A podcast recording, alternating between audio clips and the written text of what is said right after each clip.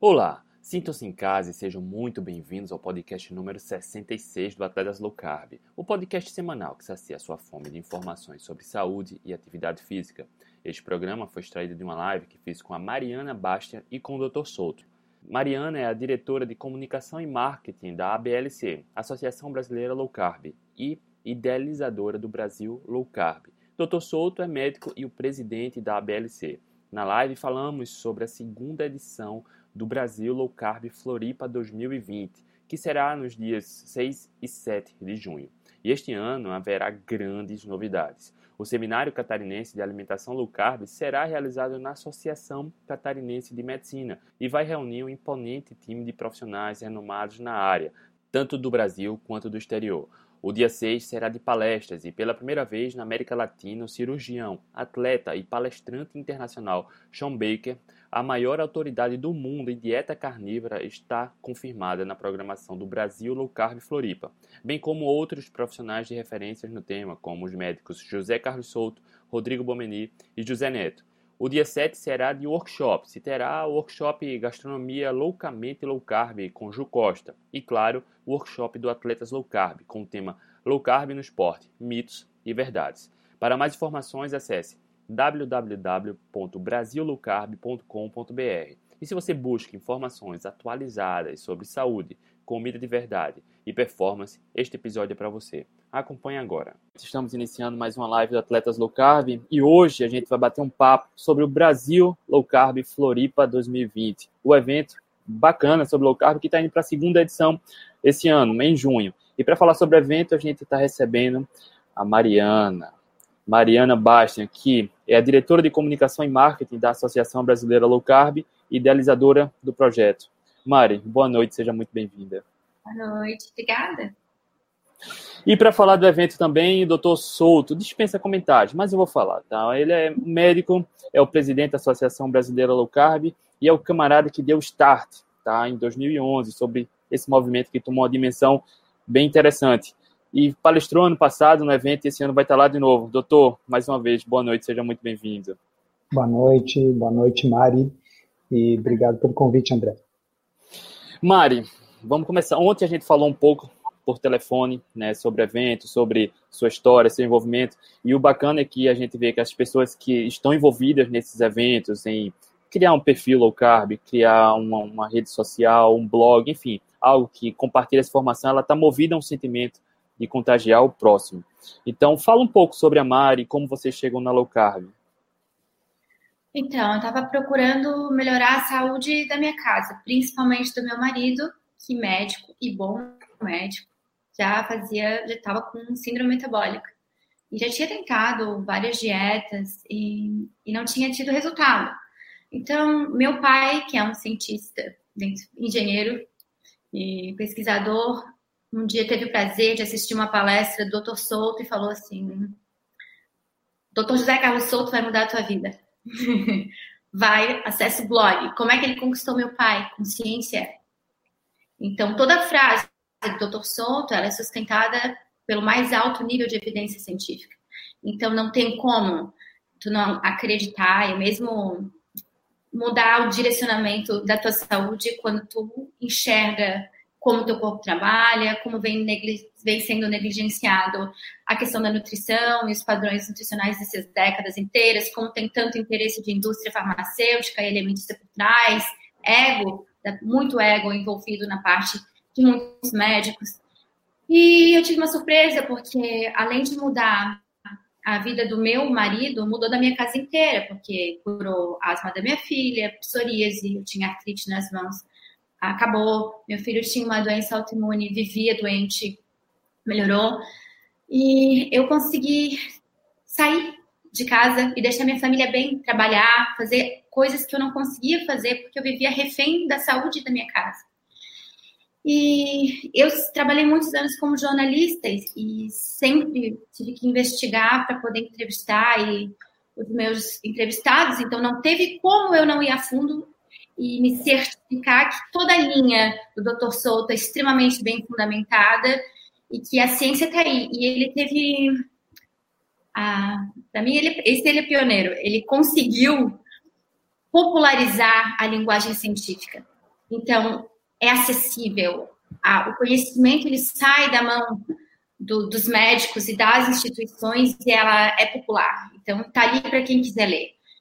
E aí, quando eu vi essa melhora na minha casa, na minha família, e começava a falar de low carb para as pessoas, procurava produtos low carb na cidade, queria um, um, ir para uma academia que o médico entendesse a minha estratégia, que o personal, o fisioterapeuta entendesse a minha estratégia alimentar e as minhas escolhas, ninguém entendia. Falei, olha, vamos deixar também mais acessível ainda para o público, vamos chegar perto do público e vamos abrir as portas para todo mundo saber que a gente tem sido mal orientado, né? Haja vista os dados que a gente tem hoje de saúde, né?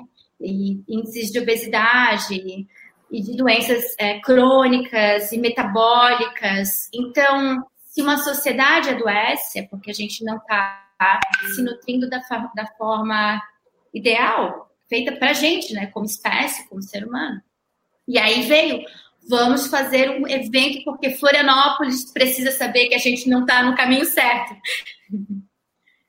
e aí eu tive a, a gratidão de encontrar uh, os primeiros profissionais que vieram no primeiro evento, né, doutor Souto, doutor Neto, Felipe Tuono e Poliana Freitas, e foi um sucesso. O, o chefe Michel Miranda arrasou no workshop. E foi um sucesso, a gente lotou na primeira edição e sentiu a necessidade da segunda e ampliar a discussão. E aqui estamos nós. Para falar desse segundo evento. E antes de falar do segundo evento, só queria dar boa noite ao pessoal que tem, já tem uma turma boa, né? Carlos Alberto Machado, Rodrigo, uh, Luísa Noronha, Reginaldo Melo, Jaqueline Mariano, Márcio, Denise, Gabriela, enfim, tem uma turma boa, Heloísa. E estão perguntando pela Nutri. A Nutri está de férias, tá? Ela está viajando, curtindo as férias dela, mas próxima semana ela vai estar tá aqui de volta. E, doutor, qual você participou ano passado do evento? Tá? Para falar sobre esses eventos, a gente estava falando antes de iniciar a live da importância desses movimentos e qual é o seu ponto de vista sobre o crescimento desse movimento low carb para a gente disseminar mais e mais. Uh, bom, boa noite. O, o, o, evento Floripa Low Carb, primeiro evento, foi um evento muito bem organizado, não é porque a Mariana está aqui me ouvindo, mas precisa deixar uh, claro para todo mundo, foi bem organizado, teve uma grande participação, foi bastante uh, divulgado, né? tinha uh, um, um, conjunto de pessoas que cobriu bem o assunto, quer dizer, eu estava ali falando a parte médica científica da low carb, tinha a Poliana Freitas, Nutri das Panelas, para quem segue nas redes sociais, que falou então da parte nutricional, tinha o Neto, que falou da, dos mitos né, da, relacionados a, a low carb, e tinha o Felipe Tuono, que falou da parte de coach. Né? Então, acho que foi, foi muito bem, bem organizado o evento, a, o, o, programa foi, foi muito bom. E, poxa, foi só o primeiro, né? Se o primeiro foi assim, vocês imaginem o segundo, como é que não vai ser. Né? Uh, quanto à sua pergunta, André, uh, como é que a gente vê o desenvolvimento, o crescimento da, da low carb? Um, o, quando eu comecei a escrever o blog, uh, para falar a verdade, eu hum, sempre digo isso, nunca imaginei que ninguém ia ler aquilo lá. Né? É, é, era só um blog, né? Não, é uma, eu nunca paguei para divulgar, nunca, como é que hoje a gente diz, a gente impulsiona uma publicação, né? Nunca fiz isso, nunca teve. Então foi um crescimento uh, vegetativo, porque as pessoas começaram a ter interesse.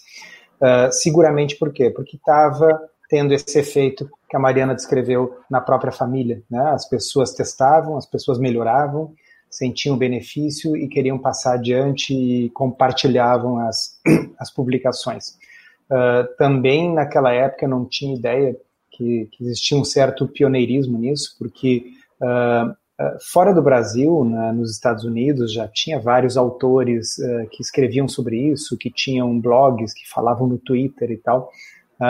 E, mas no Brasil, eh, realmente, 2 milhões, a época que eu comecei a escrever, praticamente o motivo que me levou a escrever era porque eu não tinha nenhuma fonte em português para indicar para os meus pacientes de consultório. Né? Então, chegava um paciente com síndrome metabólica, com obesidade, e eu dizia assim: Você lê inglês? Porque o meu objetivo era que ele lesse, lesse o livro Por que engordamos do Gary Taubes, que na época não estava traduzido. Né? E aí o sujeito dizia, não, não leio inglês, e aí eu, eu não tinha nada em português para indicar. Né? Ver como os tempos mudam, né? Não só hoje em dia tem um monte de informação uh, em português, nós temos até aí a Associação Brasileira Low Carb com né, o site ablc.org.br, Instagram, mas nós temos um monte de gente boa nisso aí. Uh, mencionamos aqui o Neto, a Poliana, nossa, tem tanta outra gente, você mesmo, André, né, que está aí divulgando isso uh, nas redes sociais e em blogs. Vários livros estão traduzidos para o português, os livros do Jason Fung, os livros do Taubes. Uh, então, hoje nós temos né, bastante coisa. Então, eu poderia dizer assim que houve uma, verdadeira explosão na possibilidade de acesso à informação sobre low carb. E uma outra coisa muito interessante é que a low carb saiu lá de 2011 de ser um, um interesse meio periférico na, na ciência para hoje se tornar uh, central dentro da, da, da, ciência da nutrição, especialmente no que diz respeito ao manejo do diabetes. Né? Porque hoje a low carb já está colocada pela própria Associação Americana do Diabetes como uma das estratégias padrão do manejo do diabetes e como aquela que, entre as estratégias nutricionais, dá o melhor resultado em termos de hemoglobina glicada com a possibilidade de, ao mesmo tempo, tirar mais remédios.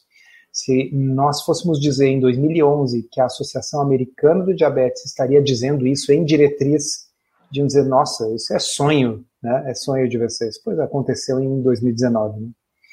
E tem sido um avanço incrível. Esse da ADA é um avanço que precisa ser comemorado, porque sim, muitas vidas vão ser melhoradas e salvas por conta disso, não tenho a menor dúvida. E quando você começou esse trabalho em 2011, a gente estava conversando aqui em off, eu anotei, é, já são mais de 26 milhões de acessos no blog. Isso mostra o interesse das pessoas, de profissionais e pessoas comuns, em busca do acesso a boa informação. E a gente vê o interesse das pessoas e não existe mais barreira né, do acesso à informação. As pessoas com o celular na mão podem ter acesso a boa informação. Porém, lá quando a gordura tornou-se a vilã, na década de 60, 70, a gente vem vendo a qualidade de vida das pessoas vem piorando, obesidade, diabetes. É, apesar da low carb estar se popularizando, doutor, estar se fortalecendo aos poucos, mas ao mesmo passo a saúde da população, da humanidade vem piorando. Você acha que essa está acompanhando a, a, popularização da low carb, pode acompanhar, chegar a um ponto de a gente ficar feliz e mais animado para combater esse problema todo que está relacionado ao estilo de vida? Pois é, André, eu acho que a low carb ela está ganhando alcance, inclusive respeitabilidade no mundo acadêmico, mas ao mesmo tempo o, o, o, interesse financeiro não não está na low carb. Né? Até porque a low carb é uma abordagem baseada em comida de verdade, que, uh, como a gente sempre diz, né, é feito com feira, açougue, peixaria. Né? Então, uh, não é exatamente aquilo que vai dar uh, dinheiro para a indústria alimentícia, para a indústria farmacêutica.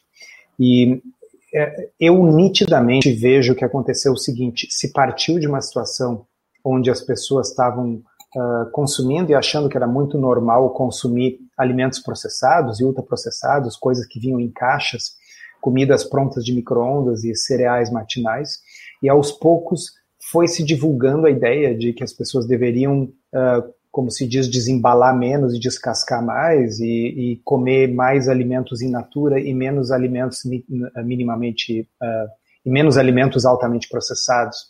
E aí a indústria uh, se reinventou com um toque de mestre. Né? O toque de mestre é vamos demonizar uh, os produtos de origem animal. Né? Então, a carne faz mal, a carne vai lhe causar câncer de intestino, vai causar doença cardíaca, vai causar diabetes, tudo isso está escrito.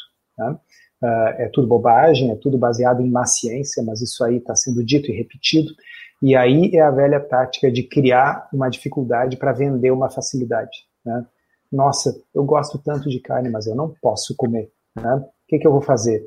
A indústria resolve com o hambúrguer do futuro, tá certo? É um hambúrguer feito de vegetais.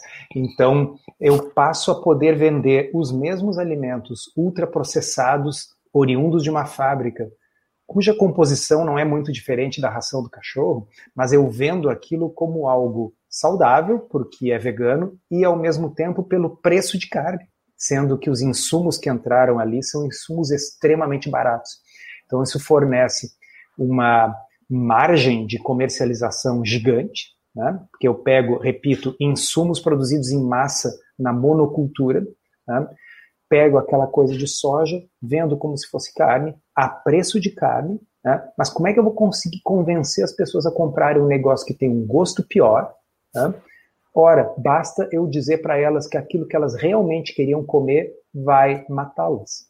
Então não dá para ignorar que existe um incentivo financeiro muito grande para essa onda plant-based, né? que está em todo lugar, está no Netflix, está no YouTube, né? todo mundo está sabendo, todo mundo só ouve falar nisso, as pessoas que têm filhos adolescentes estão vendo seus filhos aí chegando em casa e dizendo, olha, não vou mais comer mais carne, porque afinal as pessoas acreditam que isso vai ser ruim para o ambiente, que vai ser ruim para a saúde, e repito, as pessoas estão sendo inocentes úteis, a indústria está criando uma dificuldade para vender a solução.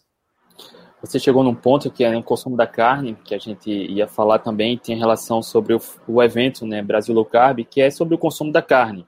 Uhum. É, paralelo a esse movimento, né, que cresce o, a apologia aos alimentos de origem vegetal, também cresce o movimento carnívoro, é, ao consumo de alimentos de origem animal. Qual a sua opinião a respeito disso, doutor? Eu acho que ele acaba sendo uma resposta necessária a, a isso que a gente está vendo, sabe? Então, eu pessoalmente divirjo da ideia de que a dieta ideal para o ser humano deveria ser uma dieta composta exclusivamente de carne. Eu acho que o ser humano uh, é onívoro uh, e acho que o consumo de vegetais de baixo amido contribui com sabor, variedade e, e com, por que não, boa nutrição. Tá?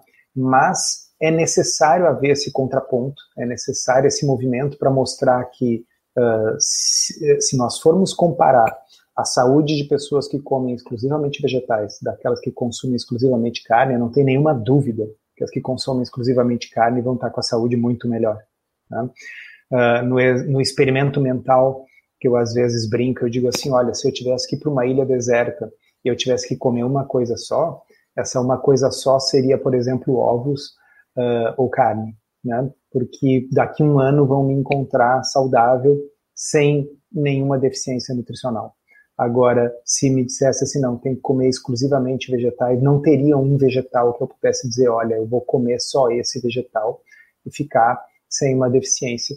É verdade que é possível a gente montar uma dieta vegana que seja nutricionalmente completa, mas para isso precisa profissionais que estejam orientando os pequenos detalhes. É muito difícil não errar com apenas vegetais. É muito fácil acertar com apenas animais, tá certo?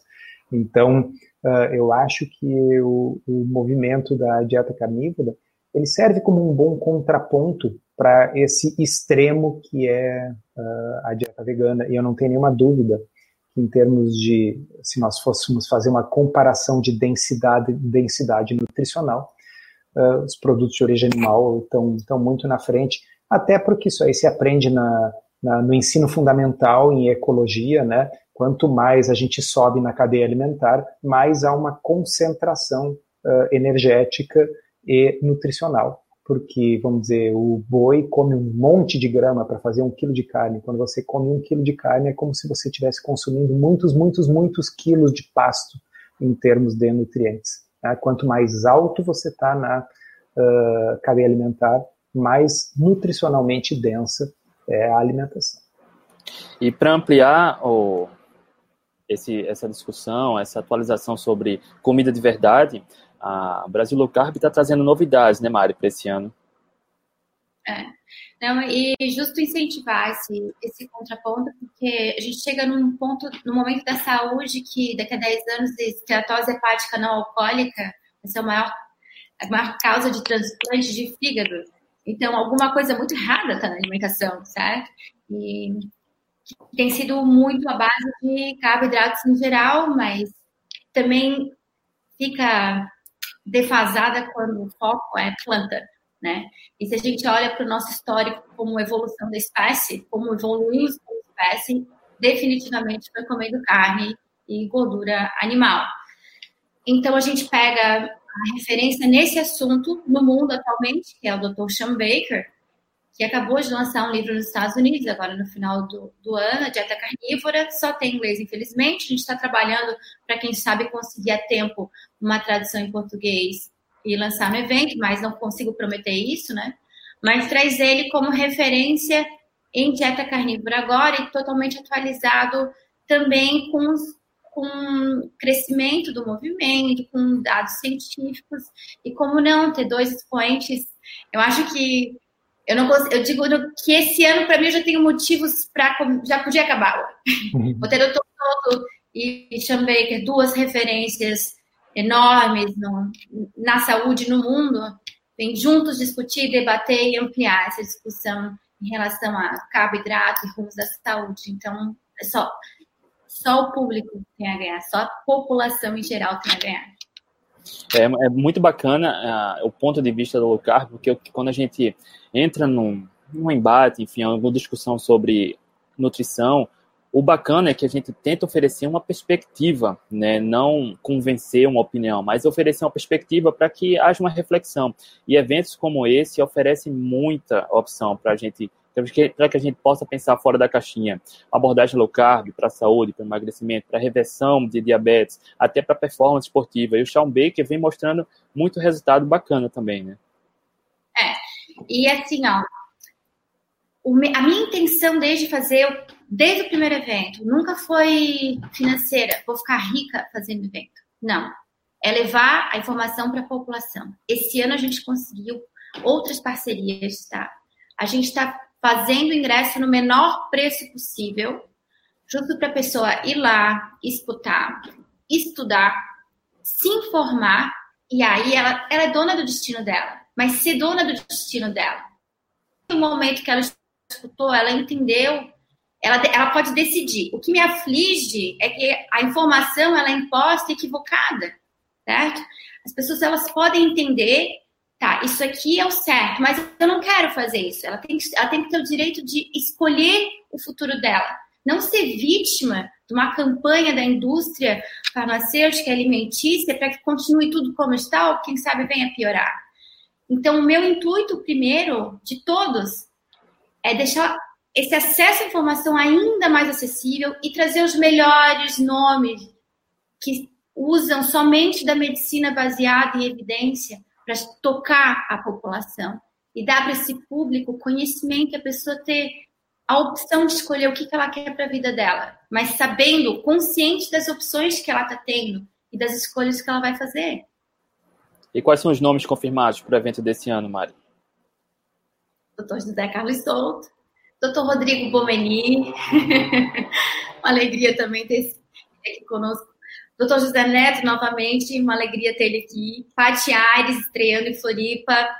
Um, Felipe Piacese, Débora Mello, que fazem um trabalho incrível com treino qualitativo. Um, Dr. Sean Baker. A gente vai ter uma presença também que eu estou tão feliz de ter ele conosco, é. Fernando Graça Aranha, ele é de Florianópolis, ele é adepto a low carb, cetogênica, ele é diretor do hospital SS Cardio, ele é cardiologista, vamos falar de colesterol, pessoal que tem dúvida aí da carne da gordura saturada, ó, tem um cardiologista falando a respeito também, né? E a gente tem um workshop com, com a Ju Costa, do perfil Loucamente Low Carb, vocês, atletas low carb, queridos da população aí que tem aqui uma bandeira tão bacana, e vamos ampliar a discussão também para a área dos esportes, né? Vamos ver, vamos, vamos dizer que não precisa de carboidrato para praticar esporte de alta intensidade ou, enfim, de qualquer nível. O Sean Baker é o grande entusiasta da, da carnívora ao mundo, mundo afora. E queria fazer um paralelo, doutor. A gente, na última live, a gente falou sobre as diretrizes sobre performance esportiva. Eu anotei aqui só para não esquecer, tá? Porque eu acho isso um absurdo. Uhum. Recomenda-se tá, o consumo de 5 a 7 gramas de carboidrato por quilo de peso por dia para quem pratica até uma hora de atividade física.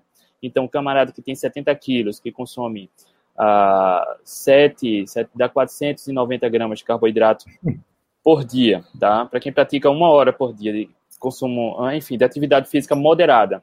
O Sean Baker, ele é um camarada forte, né? ele é musculoso, e ele, há alguns anos, tem uma abordagem praticamente com carboidrato ausente. É Se não me engano, ele é recordista na categoria de idade dele em remo. Né? Isso. Campeão é, mundial, né? É, ele tem 50 e poucos anos, na categoria de idade dele, ele é ele, ele, ele é uma porta, eu já ouvi pessoalmente, assim, o sujeito é, é um, parece um leão de chácara de um clube noturno. E como ele não perde massa magra, ainda tem performance, doutor, com ausência de carboidratos na dieta? Pois é. Uh, lembro que quando eu conversei com você e com a Nutri Letícia uh, no outro episódio aí do, da, do videocast, uh, nós falamos do estudo Faster, né? que é um estudo que comparava atletas de ultra endurance que faziam a alimentação rica em carboidratos e outros que faziam uma alimentação cetogênica e, e o estudo basicamente mostrava que ambos tinham bons rendimentos né? E o que o estudo uh, mostrava de mais incrível né, é que o glicogênio no músculo era o mesmo antes da atividade física, depois de três horas de atividade na bicicleta ergométrica e depois da recuperação. Ou seja, aquilo que se falou por anos, que você precisava consumir Gatorade, gel de açúcar e tal, para manter o glicogênio, para recuperar e tal, simplesmente uh, não era real. Né? E, e aí a gente brincava sobre aquela questão que eu sempre saliento, assim, que a realidade tem primazia sobre os mecanismos. Antes mesmo de tentar responder como é possível isso, é preciso que a gente pare e aceite o fato de que, como é possível, eu posso não saber, mas que é possível, eu não posso contestar, porque está acontecendo, né? Tá aí o André que não nos deixa mentir e faz treino em jejum e corre ultramaratona, né? Uh, tá aí o estudo Fester mostrando que o corpo dá um jeito. E se a gente parar para pensar pelo paradigma evolutivo, faz todo sentido, né? Quer dizer, se os nossos antepassados precisassem consumir 500 gramas de carboidrato para fazer atividades que requerem proezas físicas, nossa espécie não estaria aqui, né? Porque, pessoal, vamos pensar um pouquinho, né? História disso, né? É, é, é, não ouvi você, Mariana. Só não, eu digo, não precisa nem tão a fundo, né? A gente olha para o nosso passado, Sim. histórico, pronto, já tem muita pergunta que se responde. Então, né? eu vou fazer uma proposta para quem está nos ouvindo. Tá? Vamos pegar o Fat Secret, o programinha, aquele que permite calcular os carboidratos e proteínas e gorduras e calorias. E eu quero que você monte quanta comida precisa, mas só vale comida de verdade, só aquela que o ser humano poderia encontrar no período paleolítico. Tá? Quanta comida precisaria para consumir 500 gramas de carboidrato? Tá? Eu vou dar uma dica para vocês. 100 gramas de batata são 20 gramas de carboidrato. Ok? Então, meio quilo de batata são 100 gramas de carboidrato se eu fosse fazer com batatas 500, 500 gramas de carboidrato, eu precisaria 2,5 kg de batatas, é isso? Tá? Então, e batata, pessoal, é uma coisa cultivada que nós temos nos dias de hoje. As raízes que os nossos antepassados paleolíticos tinham acesso eram raízes fibrosas, com muito menos teor de amido e muito mais difíceis de digerir. Frutas não tinha banana moderna no Paleolítico, tinha frutas silvestres. Imagina o pessoal aí que é de Goiás, quanto pequi tem que comer tá?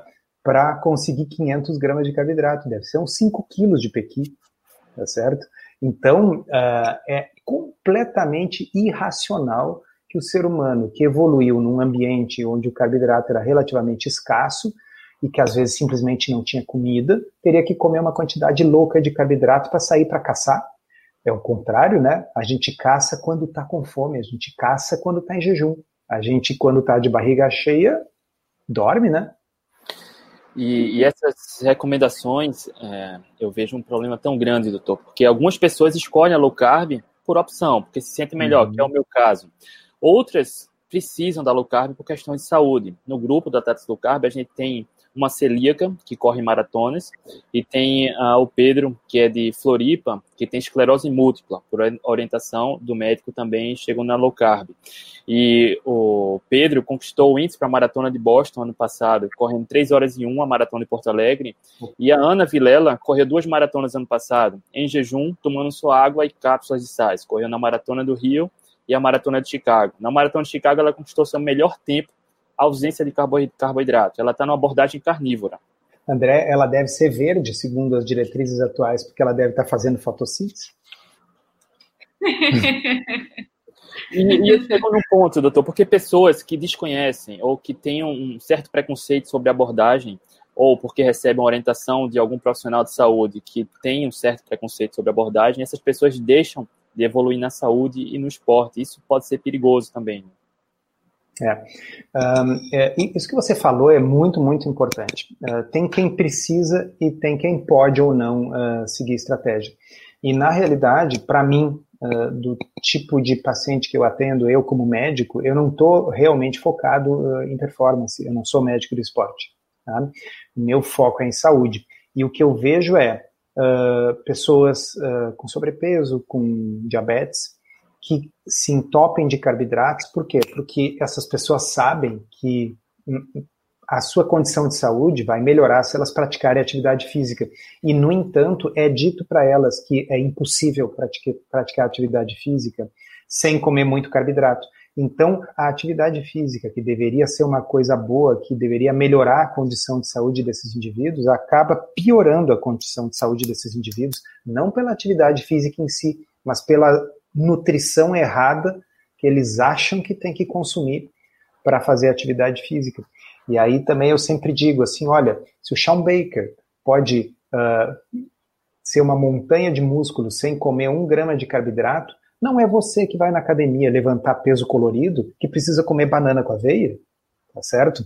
Então, uh, é, é, muito importante as pessoas não misturar, porque eu acho que a discussão é válida em 2020, afinal, para um uh, maratonista, é melhor estar em cetose ou comer bastante carboidratos? O que, que vai dar mais performance? O que, que vai me dar uma chance maior de vencer uh, como um atleta competitivo de ponta?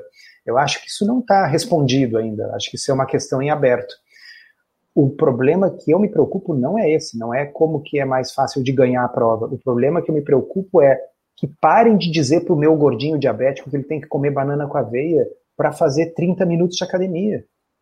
Porque se tem gente vencendo provas e marcando recordes em esporte de elite sem carboidrato, é evidente que o atleta amador, ou aquele que a gente nem vai chamar de atleta, o paciente que está fazendo uma atividade física para melhorar de saúde, o indivíduo que resolveu começar a correr, tá? mas que tem síndrome metabólica e está gordinho, ele não precisa se entupir de carboidrato, ele não está tentando decidir se é melhor vencer a ultramaratona em cetose ou comendo carboidratos. Ele simplesmente precisa perder peso para não destruir os joelhos.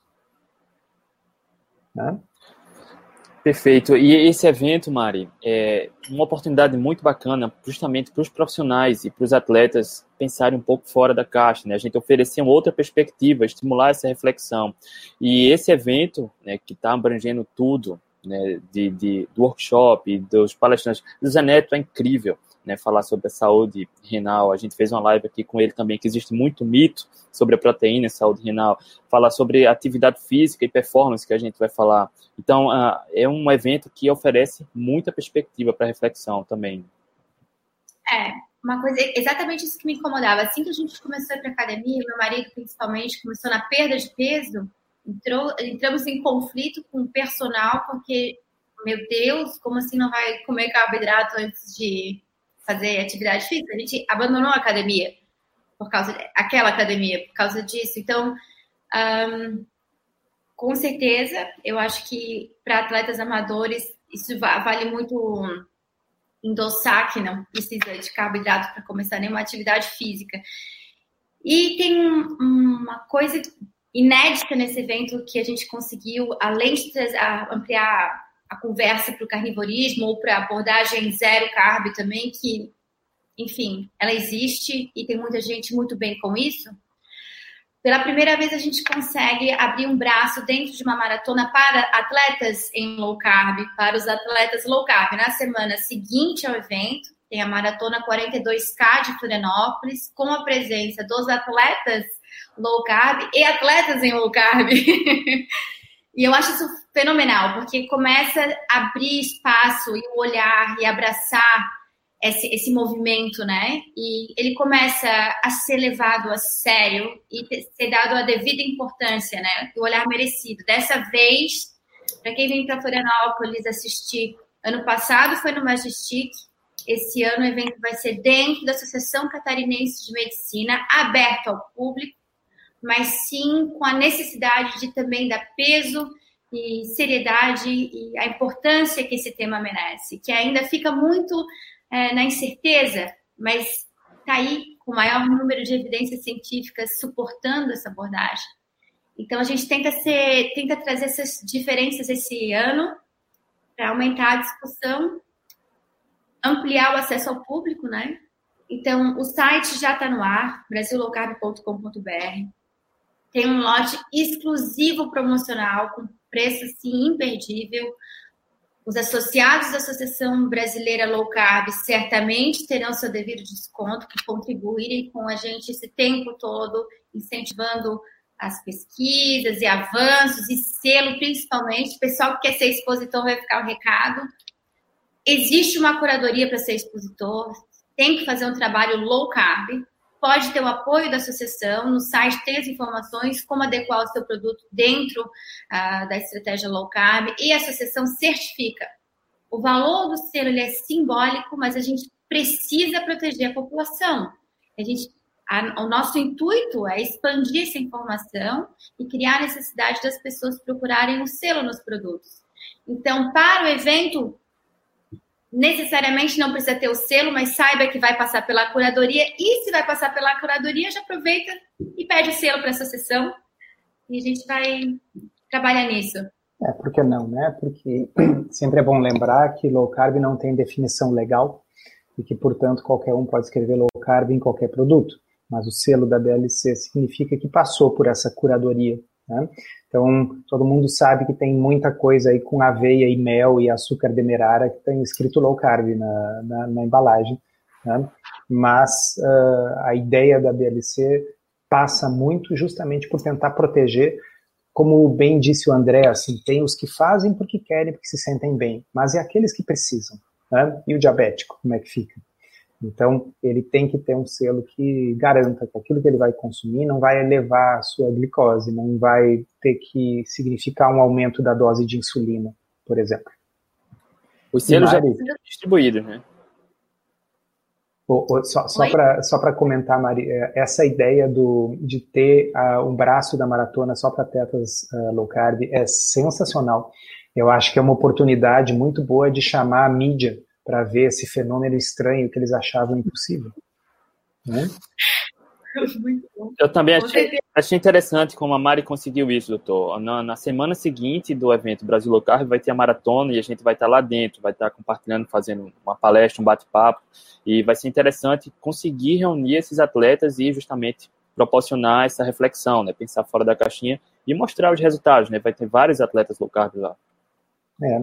E, e, e, aí é o famoso cisne negro, né? Quer dizer, aquele, aquele caso que contraria a teoria, que mostra assim, olha, se a sua teoria que é impossível fazer uma maratona sem comer carboidrato, bom, se você vê uma pessoa fazendo isso, sua teoria já está errada. Se você vê um braço inteiro da maratona de Florianópolis fazendo isso, eu acho que você tem que revisar sua teoria, né? Desculpa, Maria, eu interrompi. Não, não era isso. Eu ia só aproveitar o ensejo aqui do entusiasmo. A gente olhando para a nossa história, a gente se desenvolve, se diferencia dos primatas, chimpanzés e do Neandertal, do homem de Neandertal. Porque a gente caça bem, caçava bem em grupo, né? E aí conseguia lá caçar animais de grande porte, os mamutes até extinção. E assim a gente se desenvolve como espécie. Então tá na nossa genética trabalhar bem em grupo. A gente tem que se unir né? E se ajudar e expandir o movimento da melhor maneira possível e ajudar as pessoas aí que não têm conhecimento ou não chegaram na fonte ideal para saber como fazer, né? Então vamos uhum. se unir todo mundo. Bacana, Mari. E para se inscrever, a gente colocou o site aqui, mas tem um preço promocional para o primeiro lote, né? Então é melhor é. garantir logo. É, é, é preço inédito também. então, são, são, poucos ingressos, a gente fez isso para incentivar mesmo. O preço, em geral, vai estar, tá, nossa, super abaixo mesmo, porque eu vou repetir, o intuito aqui não é financeiro. Como vem a BLC sem fins lucrativos, a gente é sempre é uma iniciativa idônea. Obviamente, eu tenho que pagar os custos do evento. Ele existe, né? A gente conseguiu fazer grandes parcerias esse ano e reduziu muito o valor do evento. Então, o preço ele é promocional, é abaixo e a gente vai fazer o melhor possível para ter o maior número de pessoas dentro desse evento, para ter informação de qualidade. Então, é isso aí, o site que está na tela. Já está, o lote já está disponível. Então, é melhor correr logo. Já pode se inscrever agora. Já, já, já está lá, só entrar. Doutor, qual a sua perspectiva para o evento desse ano? Que está bem maior, né, que o ano passado.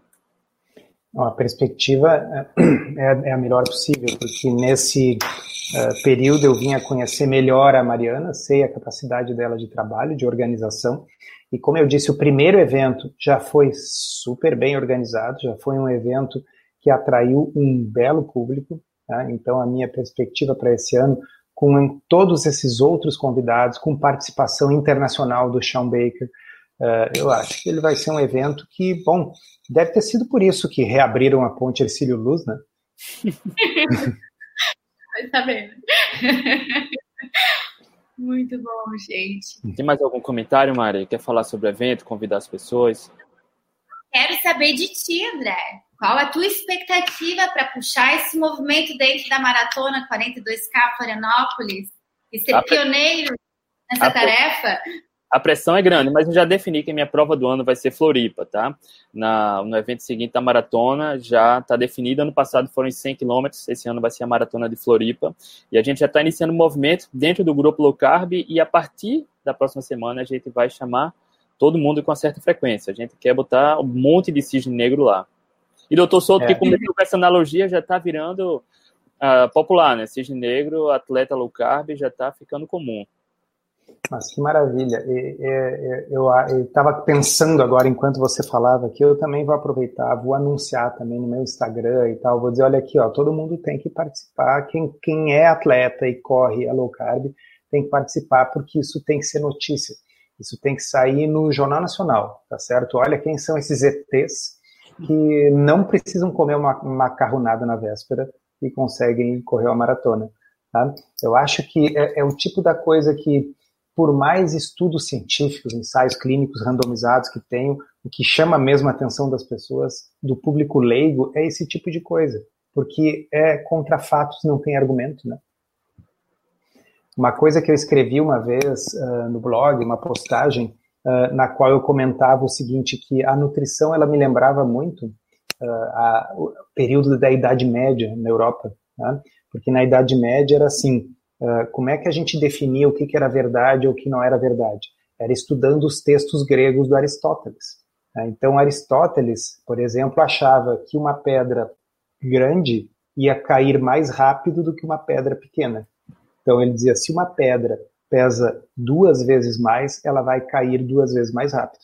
Bom, hoje a gente sabe que não é assim, mas por incrível que pareça, levou quase dois mil anos para que finalmente Galileu Galilei, aquele do telescópio, subisse na Torre de Pisa, reza a lenda pelo menos, e largasse dois pesos de pesos diferentes e mostrasse que eles chegavam ao mesmo tempo lá embaixo. Né? Ou seja, o que caracteriza a ciência é justamente formular uma hipótese e testar ela, e não apenas ficar repetindo aquilo que gente, a gente aprendeu, que os mestres antigos escreveram uma vez. Então, a nutrição, infelizmente, tem muito disso, a repetição daquilo que a professora disse na faculdade. Né?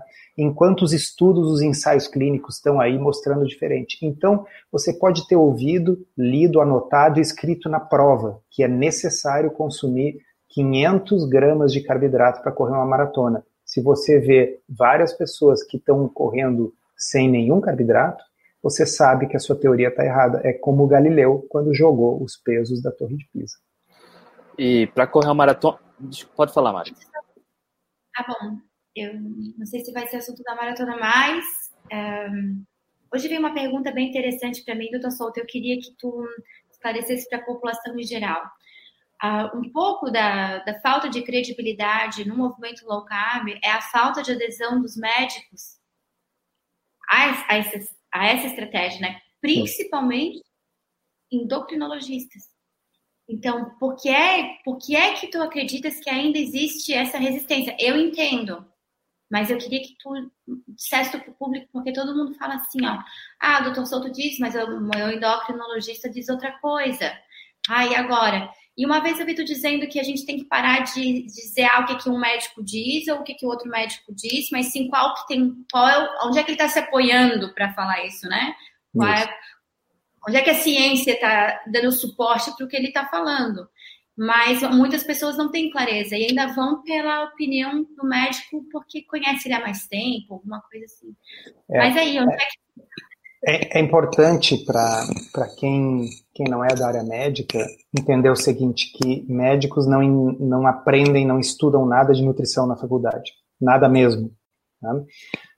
As noções de nutrição que os médicos aprendem na faculdade são noções obtidas em aulas nas quais outros médicos dizem no meio de uma aula, e a propósito, a gordura faz mal, vocês devem dizer para os pacientes não comerem carne, sabe?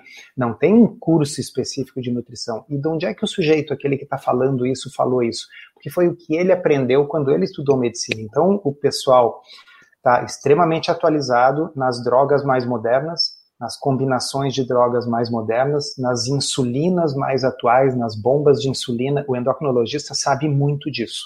Tá? Mas quando é hora de falar de nutrição, ele sabe tanto quanto o porteiro do seu prédio. Tá? Ele não sabe nada. Tá? Mas você que está do outro lado da mesa, do outro lado da, da mesa do médico, você vê nele uma figura de autoridade.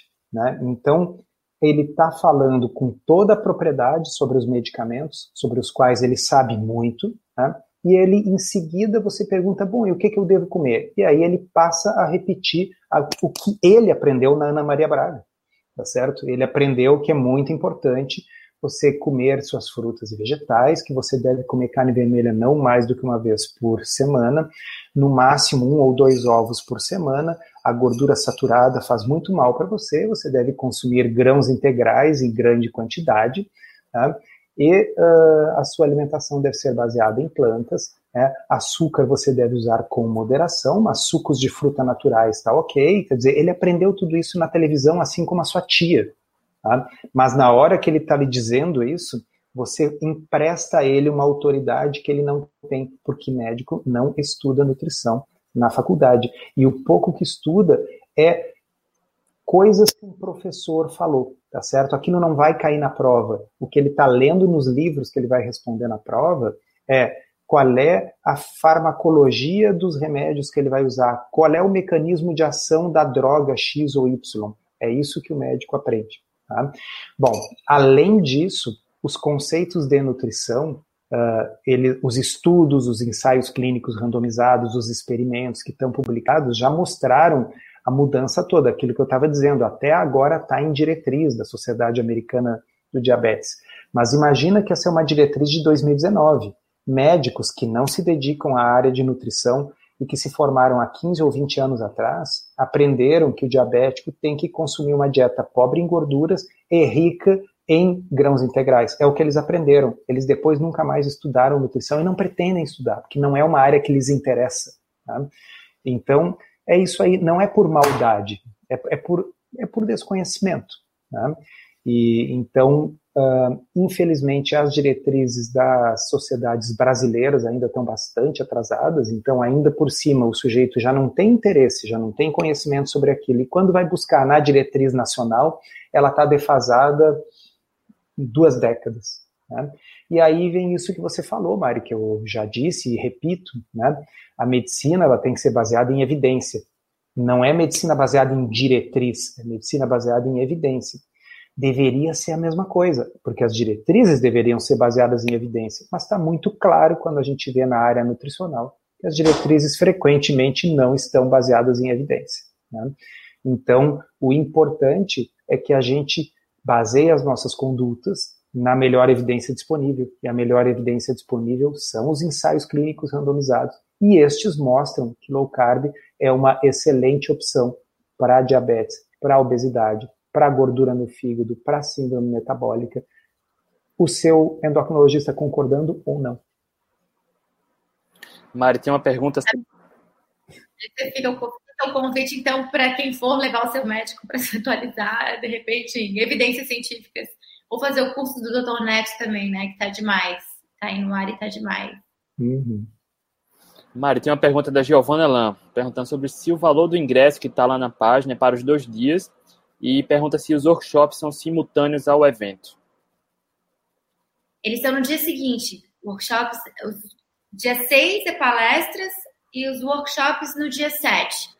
O valor que está no site é separado. Tem o valor das palestras e dos workshops. Daí a pessoa escolhe qual é o workshop que ela quer fazer. Não é obrigatório e não faz parte do evento. Tipo, do evento de palestras, enfim. O André, alguém deu uma dica boa ali, ó. O símbolo da camisa dos atletas low carb deveria ser o cisne negro. Olha aí. boa. Hein? Posso patentear isso, doutor? Pode, porque eu acho que o Karl Popper, que foi o filósofo da ciência que idealizou essa, uh, essa analogia, já morreu, a, a, ou esse livro já é antigo o suficiente, que já deve estar em, em domínio público. Bom, patentear não dá, mas dá para usar. O James Lenk falou isso, ele também fez a pergunta aqui embaixo, doutor. É uma pergunta simples, tá? Sobre nível de cetose. Não existe um nível ideal de cetose, né, doutor? Não, porque na verdade, olha só, uh, o, o, a cetose ela não deve ser um fim, ela deve ser um meio. Né? Então, o objetivo não é ter 2 milimol por litro de cetose. O objetivo do atleta é ter boa performance, se sentir bem, atingir seus objetivos. Isso pode ser atingido, como a gente já disse, com uma dieta rica em carboidratos ou com uma dieta cetogênica. Mas eu não vejo que a pessoa deva ficar picando o dedinho e controlando o nível de cetose para determinar isso. Né? Então, ah, a, a medir cetose uh, com objetivo terapêutico é uma coisa que se faz, por exemplo, em epilepsia, onde aí é importante ter acima, digamos, de 4 milimol por litro para a gente realmente uh, ter uma eficácia maior. Mas tirando essas situações muito específicas, concordo com você, André, não tem um nível específico. E eu queria, antes de finalizar, só agradecer ao Dr. Souto, que começou esse movimento lá em 2011. E quando eu comecei né, decidi aderir a low carb, eu tinha muito medo, porque não encontrava informação sobre low carb e atividade física. Encontrava um ou outro gringo, mas nada que a gente conseguisse aplicar. E hoje a gente está vendo no esporte a dimensão que está tomando. Mari ajudou pra caramba para que a gente chegasse dentro né, do evento da maratona.